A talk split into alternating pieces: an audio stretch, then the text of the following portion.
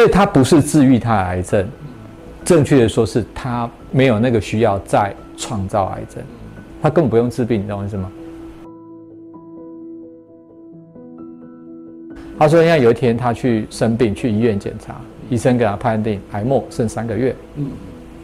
可这个人他说我也没钱，烂命一条，我也没钱治什么标靶药物啊，什么化疗我都没有钱。好，他说那工作是辞了，跑去山上找个找个公寮就住下，自己种菜，反正剩三个月嘛，我也没钱，就也没办法干嘛，就好吧，一切都抛下吧，去山上住。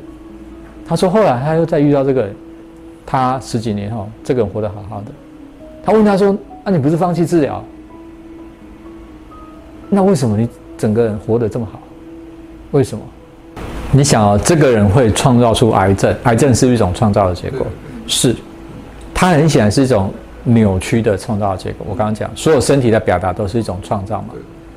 那很显然，他可能接收某些跟癌症这类有关的有害的信念。”那他可能内在有些压抑，没有表达能量。早上我有说嘛，这些压压抑没表达能量，很可能跟这个有害的信念怎样结合在一起，导向这个癌症的创造。那他当他决定我因为要死了，我辞掉所有的工作，我放下所有的生活环境，当初那些他所创造出来的扭曲、限制性的信念，他一概都怎样一次丢下，他就把那些信念全部丢下，对吧？所以他把它全部丢下之后。哎，原本造成他压抑的东西就怎样拿掉了，他就他的能量就通畅的东西什么？想怎么样做怎么做了嘛？就剩三个月，你还管那么多，对不对？是你剩三个月，你还管那么多吗？你还管在意别人的眼光吗？这件事可不可行吗？然后怎么？你才不管这一些嘞！我喜欢什么，我就做什么；我想怎么做就怎么做。怎么爽怎么来？怎么爽怎么做啊？对啊，一定是这样子嘛。是，但是。很多人非得要到已经剩三个月才看看清楚这件事吗？不用啊，所以我们说不用嘛。所以当这个人他选择放下他所有原本习惯的东西，他的信念直接豁出去了，他的人生瞬间就这样改变。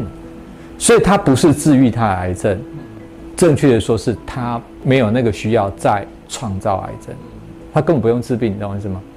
他只是不需要这种扭曲的创造啊，就没癌症了，就这么简单。对我来说是这样，所以你会看到，如果你用这种角度去看待你生活中有些人的生病，我早上生病很多角度嘛，其中一个就是这个。如果你把你看清楚，你这个疾病，比如说你皮肤不舒服，这是不是一种创造？这也是一种创造性的表达嘛。我刚刚讲是不是有我早上讲两个角度嘛？一个，你要去问问你自己，你是不是在生活中有某些习惯性压抑的？比如说，你有某些感觉，或是你有某些想法、念头想去做没做，有些感觉，有些话想说没说，或者像你今天早上讲，你会习惯的去批判自己。哎，我这样做好像不可以，不够好。假设你因为这样限制了你自己的行动力，这就是一种。压抑，那是不是就有压抑的来源？需要透过这种扭曲的方式去做表达。嗯，对啊。那你如果把这个习惯性压抑的这个部分拿掉，就没有这样创造的需要。所以需要去寻求疗愈吗？在我的角度是，当你回到自然运作，该怎样就怎样的时候，你根本不用寻求嘛，因为身体意识会把你把它照顾好。对。